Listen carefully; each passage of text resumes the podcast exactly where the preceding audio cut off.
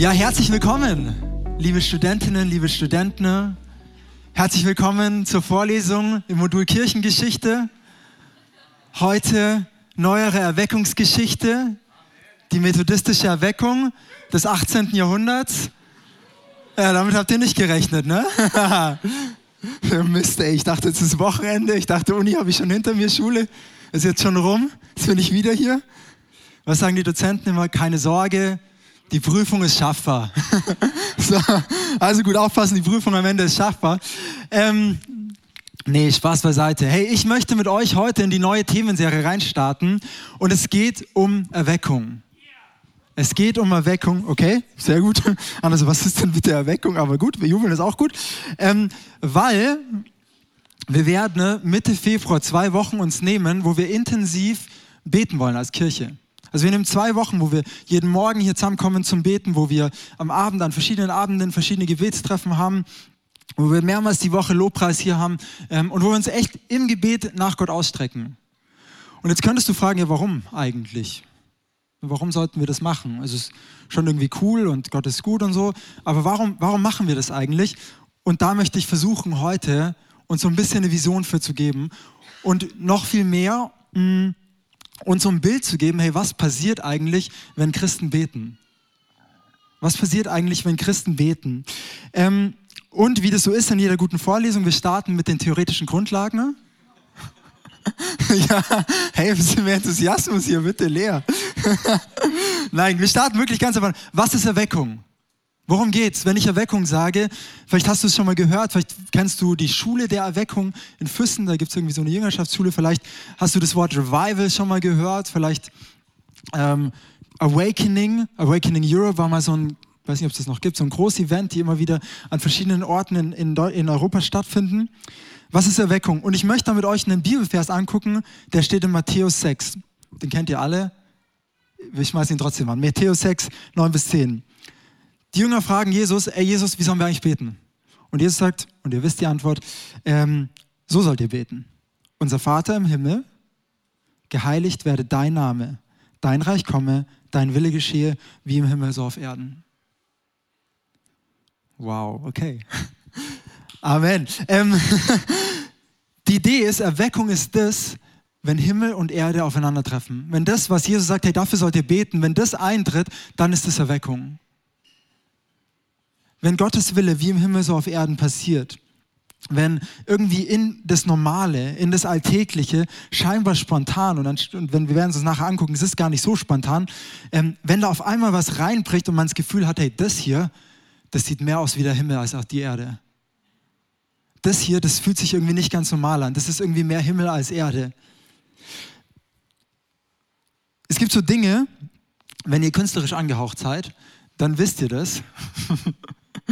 ich rede jetzt hier einfach von was, was ich nicht so genau weiß. Nein.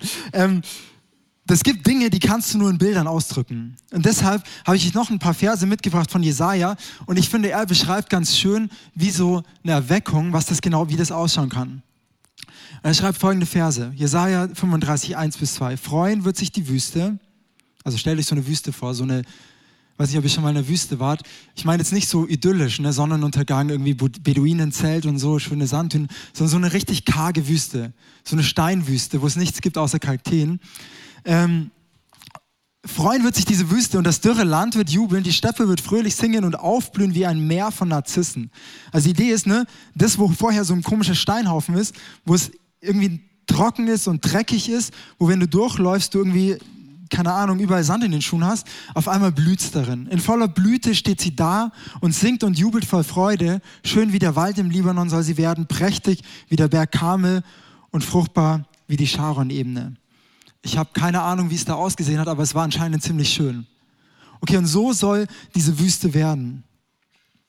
Und dann wird jeder die Herrlichkeit und Pracht des Herrn unseres Gottes sehen. Schau, wie Blumen in der Wüste, wie Wasser in einem dürren Land. Wie die Schönheit von Bergen und die Schönheit von der blühenden Steppe, so ist die Herrlichkeit Gottes sichtbar, wenn Erweckung herrscht. Sagst du gut, okay, Flo, ich bin nicht so künstlerisch. Schönes Bild, finde ich toll, bring mir die Fakten. Okay, ich bring dir die Fakten. Was ist Erweckung? Erstens, Oder so, hier, ne? Heute, ich zieh's heute richtig durch, ne? So.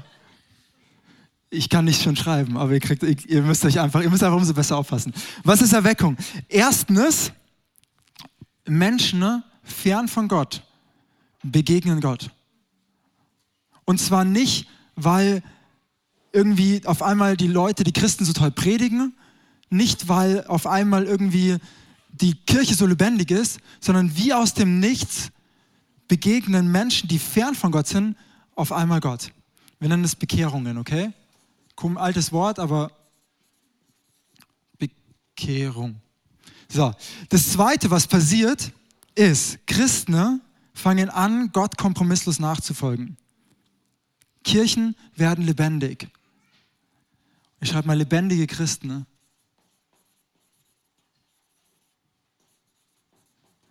Lebendige Christen, die auf einmal anfangen, keine Kompromisse mehr zu machen, sondern all in zu gehen.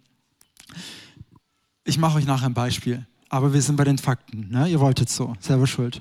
Das dritte ist die Kultur, das Klima, die Gesellschaft an einem Ort, in der Region, in der Stadt verändert sich komplett. Wir werden uns anschauen, wie das passiert ist im 18. Jahrhundert. Ihr wolltet Kirchengeschichtsvorlesung, ihr kriegt Kirchengeschichtsvorlesung. Ähm, was das mit der Gesellschaft gemacht hat, aber es findet irgendwie eine Transformation in der Gesellschaft statt. Transformation. So. es findet eine Transformation in der Gesellschaft statt. Ähm, und das vierte ist, dass Gottes Gegenwart auf eine übernatürliche äh, Weise in den Alltag hereinbricht. Damit meine ich, dass auf einmal Zeichen und Wunder geschehen. Dass Menschen geheilt werden auf eine übernatürliche Art und Weise. Und ich meine nicht so, oh, ich hatte Kopfschmerzen, da hat jemand für mich gebetet und dann ist es von einer 10 auf eine 8 runtergegangen. Sondern ich meine wirklich Menschen, ne, die davor gelitten haben, die, ähm, die krank waren, die im Sterben lagen, bekommen ein neues Leben, in diesem Leben schon geschenkt von Jesus. Wunder geschehen. Zerbrochene Familien werden auf einmal wieder geheilt. Menschen, die aussichtslos sind, bekommen neue Hoffnung. Wunder geschehen. So, es wird gerne verglichen Erweckung mit einem Feuer. Weil es sowas ist, das bricht aus, auf einmal los. Hey, das sieht, also jetzt ganz ehrlich, das ist schon sehr realistisch hier. ja, ja. Es bricht auf einmal los und es breitet sich aus. Es geht in die Gesellschaft hinein. So, und ich möchte euch jetzt heute mit hineinnehmen ins 18. Jahrhundert in genau so eine Erweckungsgeschichte.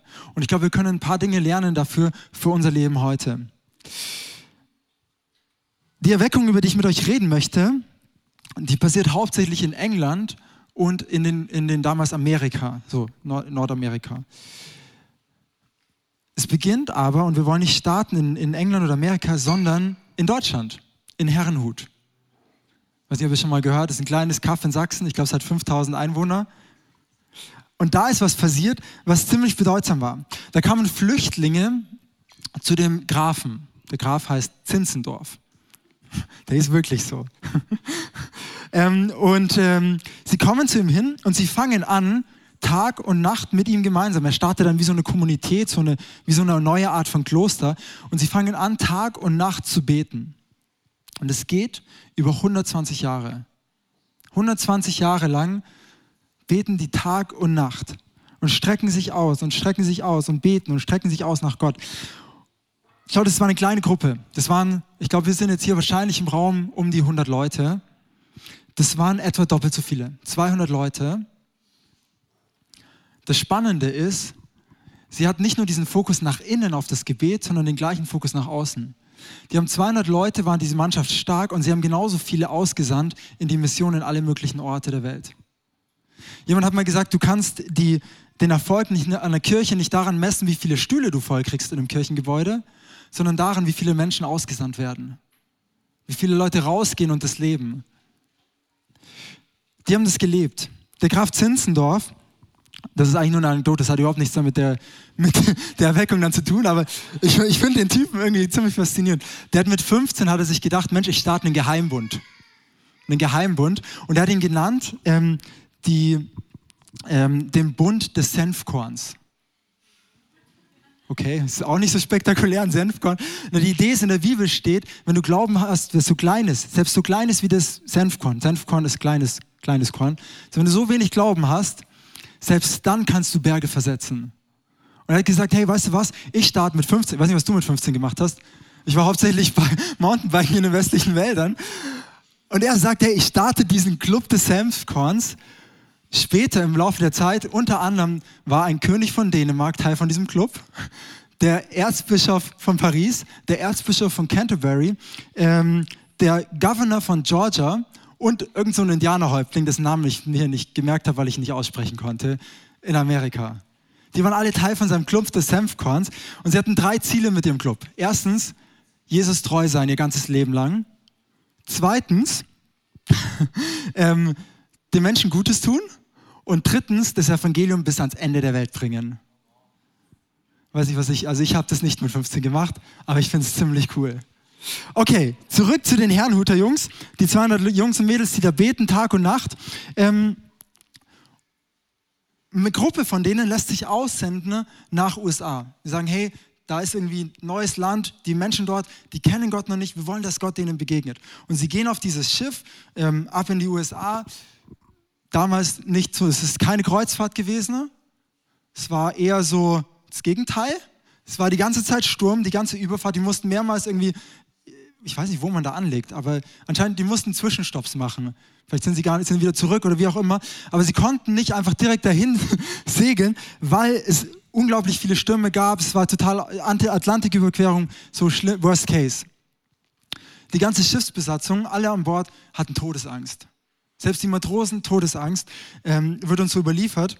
Nur diese Gruppe von den Herrnhuter Jungs sitzen da, haben eine gute Zeit, beten, singen, freuen sich an ihrem Herrn, während alle anderen denken, wir sterben gleich. Wie wisst, wir sterben gleich diese Gruppe von Leuten, die dachten, die sterben gleich, darunter war einer, der heißt John Wesley. John Wesley. Er dachte, er stirbt gleich. Und er begegnet diesen Herrnhuter Jungs und er fängt an die Frage, was ist eigentlich mit euch los? Wieso habt ihr keine Angst? Und jetzt gibt es zwei Überlieferungen, was die zu ihm gesagt haben. Ich weiß nicht, was stimmt, aber ich finde beides ziemlich nice. Das erste ist, sie haben gesagt, weißt du was? Wenn du den Herrn fürchtest, dann musst du nichts auf der Erde mehr fürchten. Ne? Und das zweite, was sie gesagt haben, Weißt du, John, Wesley, wir, bevor wir uns hier auf die Reise gemacht haben, sind wir mit Jesus gestorben. Ne? Der Tod kann uns gar nichts mehr. Wir sind schon tot für diese Welt. Der Tod kann uns nichts mehr. Der John Wesley, das muss man dazu sagen, der war eigentlich auch auf dem Weg, um unter den ähm, Indianern dort, unter den Eingeborenen zu arbeiten. Ne? Als Christ, der hat Theologie studiert ähm, und wollte dort so, als Pfarrer, anglikanischer Pfarrer, ähm, dort unter denen wirken. Ne? Er merkt auf einmal, Mist, dieser Gott, wo ich eigentlich wollte, dass er den, ich weiß nicht, wie man ich weiß nicht, ob das politisch korrekt ist, aber der den Indianern begegnen sollte, dem muss ich erst mal selber begegnen. Weil das, was diese Jungs aus Herrnhut haben, das brauche ich auch. Er ist trotzdem zwei Jahre in Amerika und es passiert nicht viel. Er merkt eigentlich selber nur, Mist, ich, ich, ich brauche eigentlich das, was diese der Jungs haben. Und so kehrt er zurück ähm, nach England. Er ist Engländer. Und jetzt möchte ich euch was vorlesen, weil er hatte in England, ich tue jetzt so, als wäre er selber so ein bisschen, äh, ja, einfach so ein ja, nicht kein besonderer Typ, aber er hatte selbst in England, er war in Oxford, ähm, hat er damals mit seinem Bruder zusammen einen Club gestartet. Es war nicht der Club des, Senf, Club des Senfkorns, sondern es war der Holy Club. Holy Club deshalb, weil alle anderen in Oxford über die Jungs gewitzelt haben und gesagt haben, ey, die sind so viel, die, die beten so viel, die fasten so viel, das ist der Holy Club. Das sind die ganz Heiligen, ne? Weil sie sich so dem Gebet und der, ähm, und, und dem Fasten verschrieben haben. Und obwohl sie das gemacht haben, hat er gemerkt, ey, die Herrenhütter Jungs, die haben da noch was anderes, was wir in unserem Holy Club nicht haben. Und sie treffen sich an Neujahr 19, äh, 1739 und jetzt lese ich euch vor, was dann passiert. Am Neujahrestag 1739 feierten die Wesley-Brüder, also John Wesley, von dem ich erzählt habe, sein Bruder, der Charles Wesley, dem kann ich nachher noch ein paar Worte zu sagen, mit Whitfield. Das war so der andere aus dem Holy Club. Und etwa 60 anderen und feierten ein Liebesmahl. Liebesmahl ist eine ausführliche Form vom Abendmahl. Wie sie es bei den Herrnhuter Brüdern erlebt hatten. Also sie haben sich abgeschaut von den Herrnhutern. Ähm, als die Mitternachtsstunde schlug, beteten sie und sangen Lobpreis bis zum Morgen. Während sie inbrünstig nach Gottes Willen und Führung suchten, dann gegen drei Uhr morgens bewegte sich die Kraft Gottes auf ungewöhnliche Weise. Alle Anwesenden fielen vor Freude, schluchzend und weinend nieder. Dann brachen sie aus mit einer Stimme und riefen, wir preisen dich, o oh Gott, wir bekennen, dass du der Herr bist. Ein neues Mitgefühl erfasste sie, als die Liebe und Barmherzigkeit, die sie für die Verlorenen empfanden, sie erneut zwang, ihr Leben für das Evangelium hinzugeben. Whitfield erkannte die Kraft, die sich in dieser Zeit manifestiert und sagte, es war wirklich eine Pfingstzeit.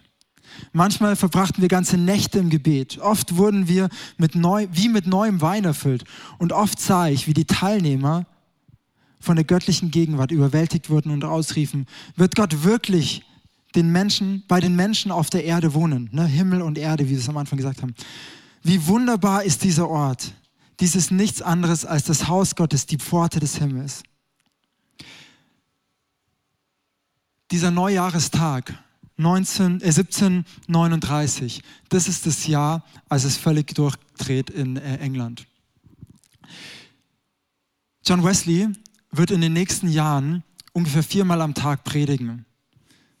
Warum? Weil so viele Leute das hören wollen, das Evangelium. Morgens um fünf steht er das erste Mal auf um den Arbeitern, weil sie auf dem Weg zur Arbeit vorbeikommen, ähm, um, um Evangelium, um Wort Gottes, um die Bibel zu hören, bevor sie zur Arbeit gehen, mittags, abends und dann nochmal spät nachts. Er wird in seinem Leben ca. 40.000 Predigen halten. Ne? Er wird ungefähr äh, 380.000 Kilometer reiten in England, weil er da hunderte von, äh, von diesen Holy Clubs starten wird die Teil der anglikanischen Kirche am Anfang noch selber sind. Sein Bruder, der Charles, den ich schon erwähnt habe, der wird ungefähr 6.500 Hymnen schreiben. So christliche Lieder, Lobpreislieder. Viele davon werden heute noch gesungen. Hunderte, Tausende, Hunderttausende von Leuten erleben entweder genau das, dass sie anfangen, Jesus kompromisslos nachzufolgen oder bekehren sich neu zu Gott. Jetzt klingt das toll. Ne? Jetzt kannst du sagen, ach Mensch, das war ja ein, so ein richtig guter Typ. Übrigens, er hat gesagt, hey, unter vier Stunden am Tag beten ist für den Christen eigentlich nicht okay. Ich weiß, ich weiß genau einen Tag in den letzten zwei Jahren, wo ich vier Stunden am Tag gebetet habe. Kannst du mal selber überlegen. Ähm, es kann sagen, Mensch, toll, das sind ja tolle Leute hier, ne? Er will Erweckung und Leute bekehren sich und so weiter. Ich finde es spannend, vor allem wenn du dir anschaust, das Schicksal von Einzelnen. Da sind Menschen, die hoffnungslos sind, die auf einmal neue Hoffnung finden in England. Eine Zeit, wo die Armut extrem herrscht, starten die ähm, Methodisten, nennen die sich dann selber, weil sie alles so methodisch ausgearbeitet haben, starten sie Krankenhäuser, die explizit für die Armen sind. Sie starten ähm, so Selbsthilfezentren. Sie starten ähm, Waisenhäuser. Der John Wesley war im engen Kontakt mit dem William Wilberforce. Den Namen habt ihr vielleicht schon mal gehört. Das ist der Typ, der da am Ende dafür sorgt, dass in England der Sklavenhandel abgeschafft wird. Es hat die ganze Kultur komplett durcheinander gebracht. Auf einmal, es wird berichtet, ich lese euch das vor, ähm, das ist jetzt in England, äh in Amerika, wo diese ganze Bewegung sich dann weiter ausgebreitet hat. Da schreibt ein Zeitzeuge. Seit dem großen Werk Gottes, also ihr redet ja von dieser Wirkung, das hier vor etwa neun Jahren gewirkt wurde, hat sich die Stadt in vielerlei Hinsicht nachhaltig verändert. Der Glaube wird in der Stadt von verschiedenen Menschen in geistlichen Übungen und gemeinsamen Gesprächen intensiv gelebt. Das heißt, die haben sich getroffen zum Beten, zum Lobpreis machen, zum ähm, Bibelstudieren. Die Teilnahme an öffentlichen Gottesdiensten ist allgemein von größerer Bedeutung. Unter der Jugend der Stadt hat sich eine große Veränderung hinsichtlich des Feierns, des Rumtreibens, ist, eine alte Sprache, und der gottlosen und schmutzigen Gespräche und der anstößigen Lieder eingestellt. diese Fälle von sexuellen Ausschweifungen, da geht es um Affären, vorehelichen Sex, sind sehr selten geworden. Auch in Bezug auf Kneipenbesuche hat sich bei alt und jung eine große Veränderung vollzogen. Es wird unter anderem berichtet, wie in ganzen Kneipen kein Alkohol mehr angeboten wird, weil keiner mehr Alkohol trinken möchte. Ähm, ich vermute, dass die Stadt in den letzten 60 Jahren noch nie so frei von Sünde war wie in den letzten neun. Es hat, sich eine, es hat sich auch eine offensichtliche Veränderung in Bezug auf die Hilfsbereitschaft gegenüber den Armen stattgefunden. Obwohl ich denke, das ist natürlich jetzt hier der, der gute Christ, obwohl ich denke, dass diese Stadt wie das Land im Allgemeinen in dieser Hinsicht weit hinter den Regeln des Evangeliums zurückbleibt. Also es geht noch mehr.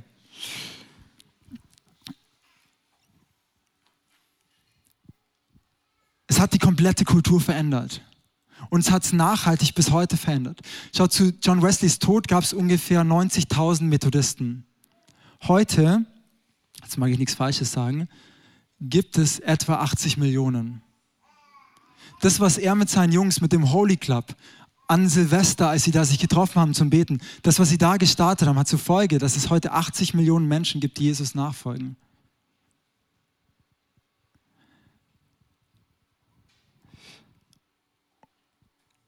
Ich glaube, bei ihm können wir ganz gut sehen, das hier,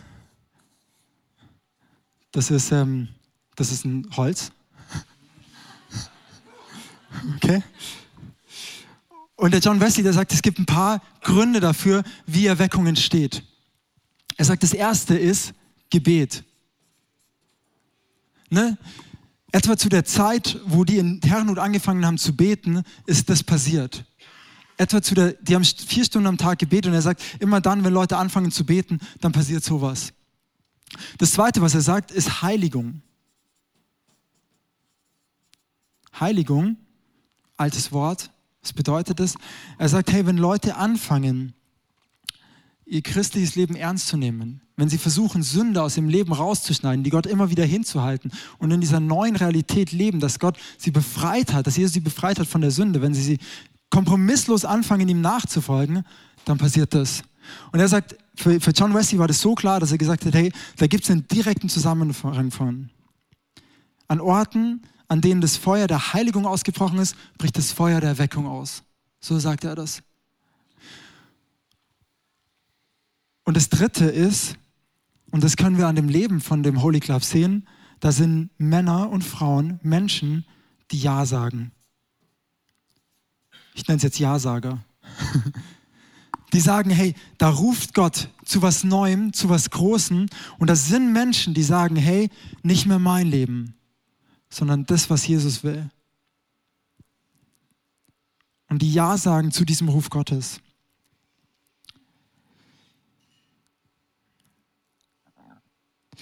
Der John Wesley hat geschrieben, ich träume und bete weiterhin für eine Erweckung der Heiligkeit in unserer Zeit die in die Mission führt und eine authentische Gemeinschaft schafft, in der jeder Mensch durch die Befähigung des Geistes freigesetzt werden kann, um Gottes Schöpfungsabsichten zu erfüllen.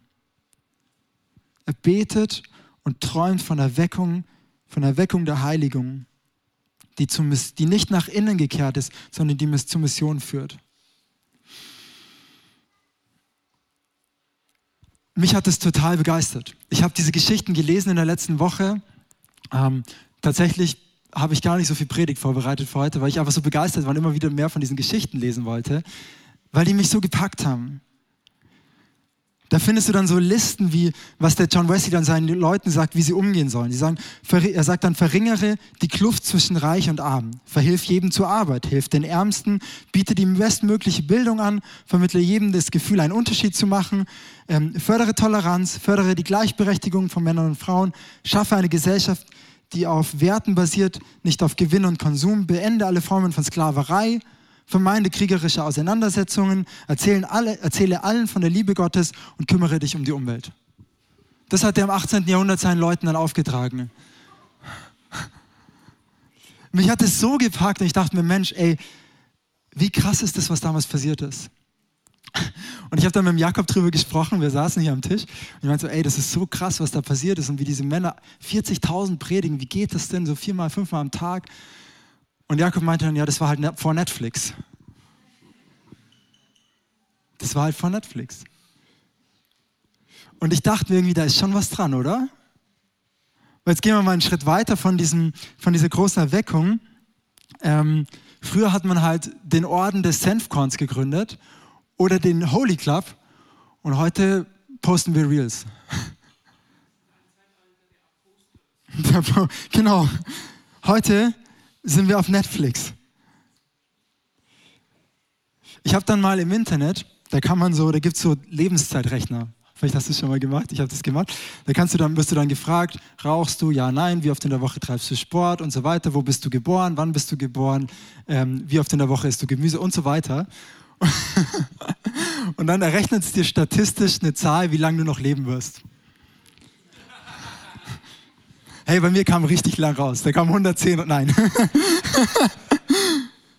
Aber es kam, es kam irgendwie um die zwischen 85 und 90, irgendwie so um den Dreh rum kam raus. Ähm, und dann habe ich das mal runtergebrochen. Gut, ich bin jetzt 28, das heißt, ich habe etwa ein Drittel meines Lebens habe ich hinter mir. Ich werde wahrscheinlich, wenn ich es ausrechne, wenn ich jetzt sieben bis acht Stunden am Tag schlafe, 17,5 Jahre davon, von den nächsten 60 Jahren, wo ich statistisch gesehen noch leben werde, werde ich schlafen. Das ist gut investierte Zeit, würde ich sagen. Weißt du, mit wo ich, weißt du, womit ich zehn Stunden verbringen werde, höchstwahrscheinlich? Ja, an meinem Handy. Aber das ist auch auf der Toilette. zehn, äh, zehn Tage, nicht Stunden. Äh, zehn Jahre, wow, jetzt aber. 17,5 Jahre schlafen, zehn Jahre werde ich an meinem Handy verbringen. So. Das ist übel, oder? Zehn Jahre.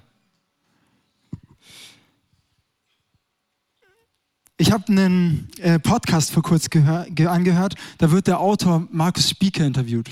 Der Markus Spieker äh, das ist ein christlicher Autor, der unter anderem aber auch Reporter beim MDR ist. Und er äh, schreibt Bücher. Und es sind nicht solche Bücher, sondern es sind solche Bücher. So, der hat in den letzten Jahren, in den letzten fünf Jahren, glaube ich, eine 1000 Seiten Biografie über Jesus geschrieben. Dann hat er eine 500 Seiten Biografie über Dostoevsky geschrieben. Das ist ein christlicher ähm, äh, auch Autor. Ähm, er hat jetzt ein neues Buch, 700 Seiten über Weisheit geschrieben.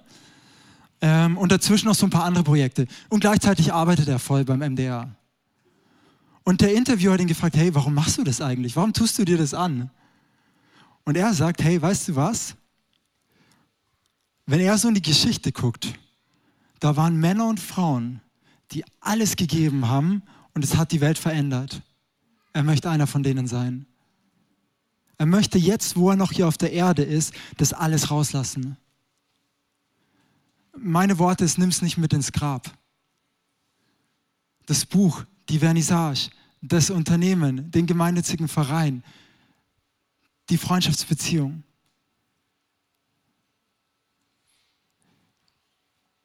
Schreib den Song und dann nimm ihn auf und dann stell ihn online und dann schreib noch einen. Veranstalte das Straßenfest. Reit die 380.000 Kilometer.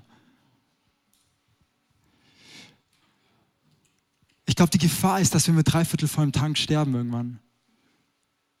60 Jahre ist nicht mehr so lang. Oh je. ja, ich, ich, also ich, ich finde, so 40.000 Predigen, du musst nicht 40.000 Predigen schreiben, aber folg dem Ruf, den Gott auf dein Leben gesetzt hat.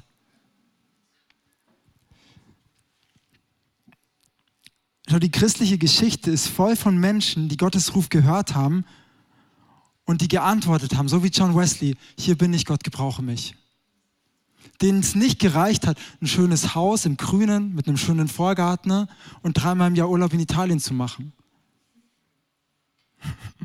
Das ist meine Gefährdung, dreimal im Jahr Urlaub in Italien.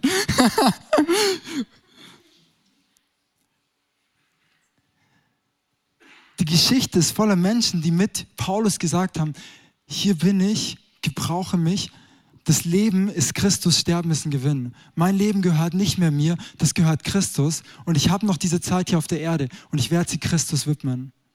Ich kann jetzt hier auf der Erde Gott was schenken, was ich im Himmel nicht mehr tun kann. Wenn ich irgendwann im Himmel bin, dann bin ich vor seinem Thron und dann werde ich ihn sehen und es wird mich in die Anbetung bringen. Aber hier auf der Erde kann ich was tun, was ich dort nicht mehr tun kann. Ich kann ihm hier Opfer bringen, die ich dann nicht mehr bringen kann. Mein Leben gehört Christus, mein altes Ich ist tot. Und ich wünsche mir in meiner Generation solche Männer und Frauen, solche John Wesleys, solche Charles Wesleys, die die Lieder schreiben, solche George Whitfields, die predigen. Ich wünsche mir Männer und Frauen, die vier Stunden am Tag beten.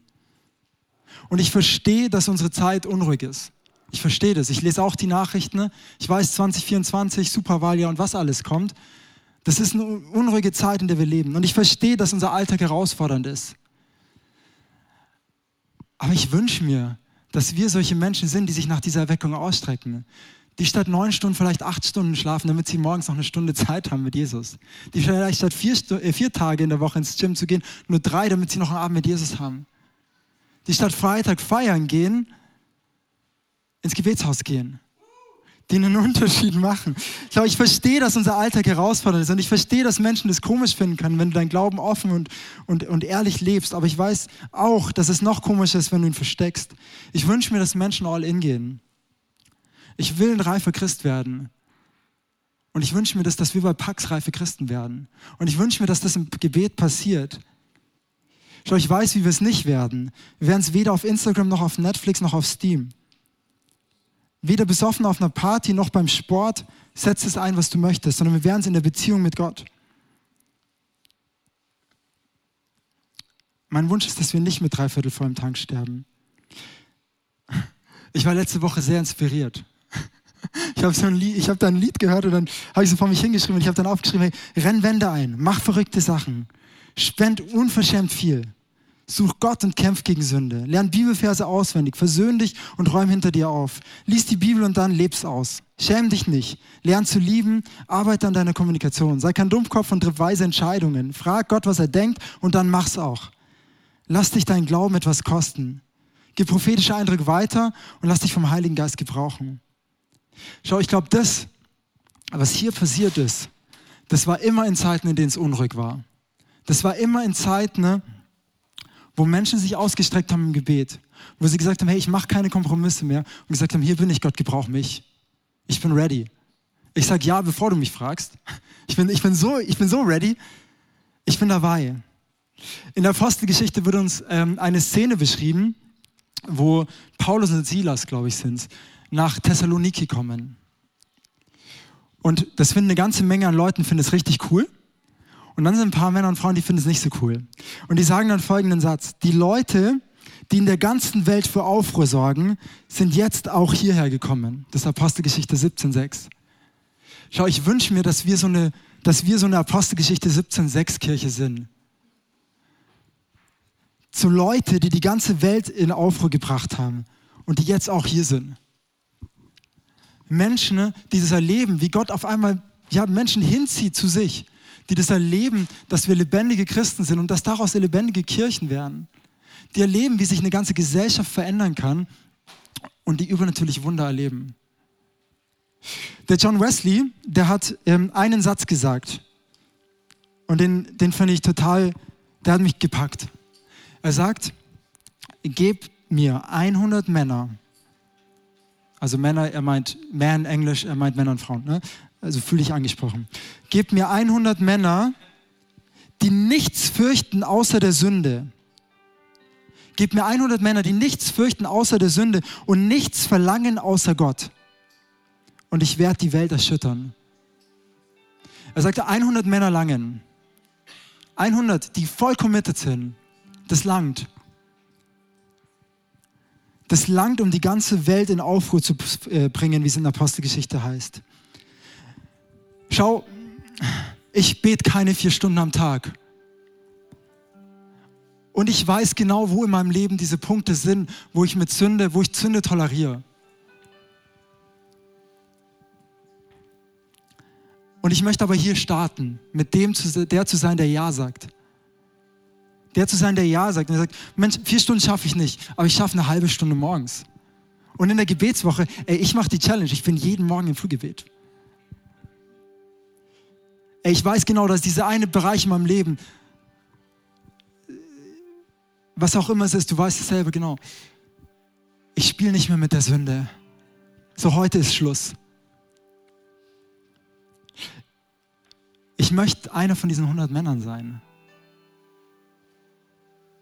Und ich weiß, ich werde nicht 40.000 Predigen wahrscheinlich halten in meinem Leben. Gott sei Dank. Aber ich werde meinen Teil äh, tun. Schon, ich möchte uns heute einladen, jeden einzelnen von uns, wenn es in deinem Herzen ist, zu sagen, hey, hier bin ich Gott. Hier bin ich, gebrauch mich. Ich möchte nichts mehr fürchten außer die Sünde und ich möchte nach nichts verlangen haben außer Gott. Mit all den Konsequenzen. Und es ist ein Prozess, es ist ein Schritt gehen, ein zurück, es ist fallen, wieder aufstehen. Das ist klar. Es ist Fehler machen, dranbleiben. Aber ich möchte einer von denen sein, die die ganze Welt erschüttern. Die in die Fußstapfen von John Wesley treten. Ich glaube, wie krass wäre das, wenn man, jetzt sind wir ungefähr 300 Jahre, ja, 300, 300 Jahre, nach, ähm, nach John Wesley und seiner methodistischen Erneuerung. Wie wäre das, wenn man in 300 Jahren auf Augsburg schaut und sagt, Mensch, da ist was passiert. Ey, da gab es dieses Gebetshaus. Da haben die Leute 24 Stunden, sieben Tage die Woche gebetet. Und da gab es diese Kirchen, da gab es die Aachen, da gab es die methodistische Gemeinde und da gab es die Kirche im Westhaus und da gab es, weiß ich nicht, alle möglichen Kirchen und da gab es Pax. Und die haben es ernst gemeint. Und die haben angefangen zu beten und die haben angefangen, Nein zu sagen zu Sünden und sie haben angefangen, Gott zu suchen und das zu tun, was er ihnen gesagt hat. Und wie schön wäre es, wenn man dann liest, ja, irgendwie die Armut in Augsburg ist dann um so und so viel Prozent niedriger geworden. Zwangsprostitution in Augsburg ist verschwunden. Auf einmal haben die ganzen Bordelle geschlossen. Es gab keine Sexpartys mehr in Augsburg. Aus irgendeinem Grund sind in Augsburg Menschen, die am Tag zwei Stunden weniger an ihrem Handy im Durchschnitt hängen wie im Rest von Deutschland. Hey, wie krass wäre das, oder? Man sagt, Mensch, da auf einmal hat Armut abgenommen. Da hat sich nicht links und rechts und äh, konservativ und liberal und was weiß ich auseinandergelebt, sondern die haben wieder eine Mitte gefunden. Aus irgendeinem Grund gibt es in Augsburg weniger Menschen mit Depressionen. Hey, wie cool wäre das, wenn darüber in 300 Jahren, wenn wir im Himmel sind, und darüber in 300 Jahren geschrieben wird. Ich habe am Anfang gesagt, Erweckung ist scheinbar spontan. Das ist nur dann scheinbar spontan, wenn du nicht weißt, was hier im Hintergrund gelaufen ist. Es hat begonnen mit Menschen, die Heiligung gesucht haben, das Feuer der Heiligung, das Feuer des Gebets. Ich möchte mit uns jetzt beten ne? und ich möchte dich einladen, wenn du das möchtest. Und ich möchte, da dass wir ehrlich sind, wenn du sagst, ich bin da noch nicht und ich, vielleicht sagst du auch, ich bin irgendwie noch ganz, ganz frisch mit dem Glauben und ich weiß gar nicht überhaupt, was ich über glauben soll, ist fein, ist cool. Aber wenn du es möchtest, dann lade ich dich heute ein, zu Gott zu sagen, ich möchte einer von den 100 sein. Die nicht okay sind mit, mit einem Ferienhaus in Schweden und einem schönen Audi A4, keine Ahnung. Jesus, ich danke dir, dass du uns heute genauso rufst, wie du damals John Wesley, Charles Wesley, George Whitfield, Jonathan Edwards und wie sie alle heißen, dass du uns heute genauso rufst wie damals vor 300 Jahren.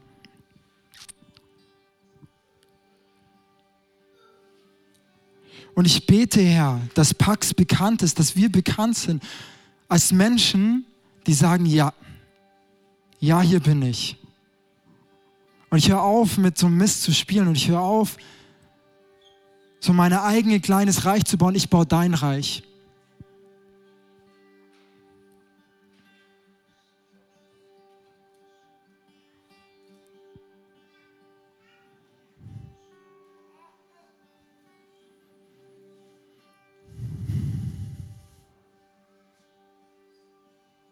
Ich glaube, Jesus, du bist würdig und du bist herrlich.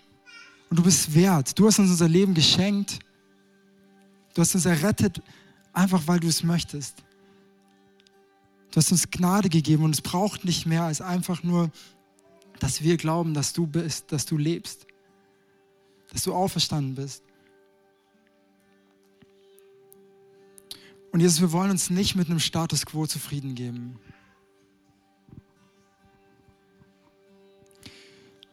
Ich möchte ähm, dich ein bisschen herausfordern.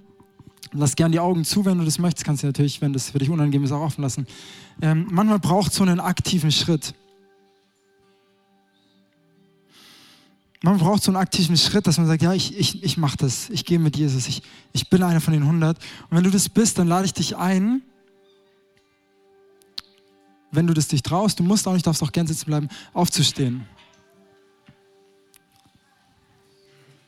Und es geht jetzt nicht darum zu schauen, ey, wer steht denn da jetzt? Ach cool, der steht. Ah, ja, oh, das hätte ich auch nicht gedacht. So, ne? Nee, nee, nee. Du stehst gerade unter dem Blick Gottes. Du stehst unter dem Blick Jesus und er sieht dich. Er sieht durch das, wie du hier bist, hindurch in dein Herz rein. Und er sieht, wo du kämpfst. Er sieht, ähm, was du mitbringst.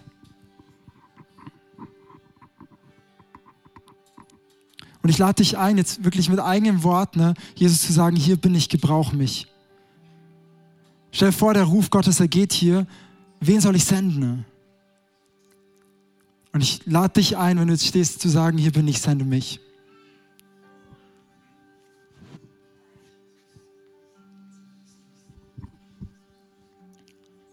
Und Jesus, ich bete für das Feuer der Heiligung. Ich bete für das Feuer des Gebets. Dass auf einmal in uns was passiert, dass es uns leicht fällt zu beten. Es ist nicht easy zu beten. Ne? Es ist nicht easy aufzuhören mit Sünde, die man schon seit zehn Jahren gemacht hat. Aber ich bete, Jesus, dass wie ein Feuer, das, das reinigt, wo Neues entstehen kann, wie ein Waldbrand, der durch einen Wald fegt und danach entsteht, entstehen neue Bäume, dass du so durch unser Herzen brennst.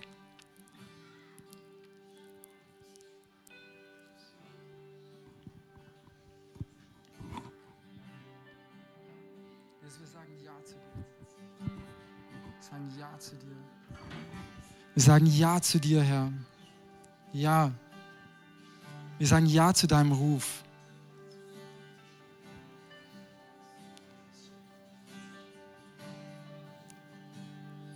Jesus, ich bitte, dass du uns sendest. Schau, Jesus hat, bevor du geschaffen wurdest, bevor du geboren wurdest, hat er dich gesehen und hat gesagt, hey, dich, Martin, Sebastian, Tanja, dich möchte ich. Und er hat dich gesehen und gesagt, hey, ich habe eine Berufung für dein Leben, ich habe einen Plan für dein Leben. Er hält es dir hin und du darfst hineintreten.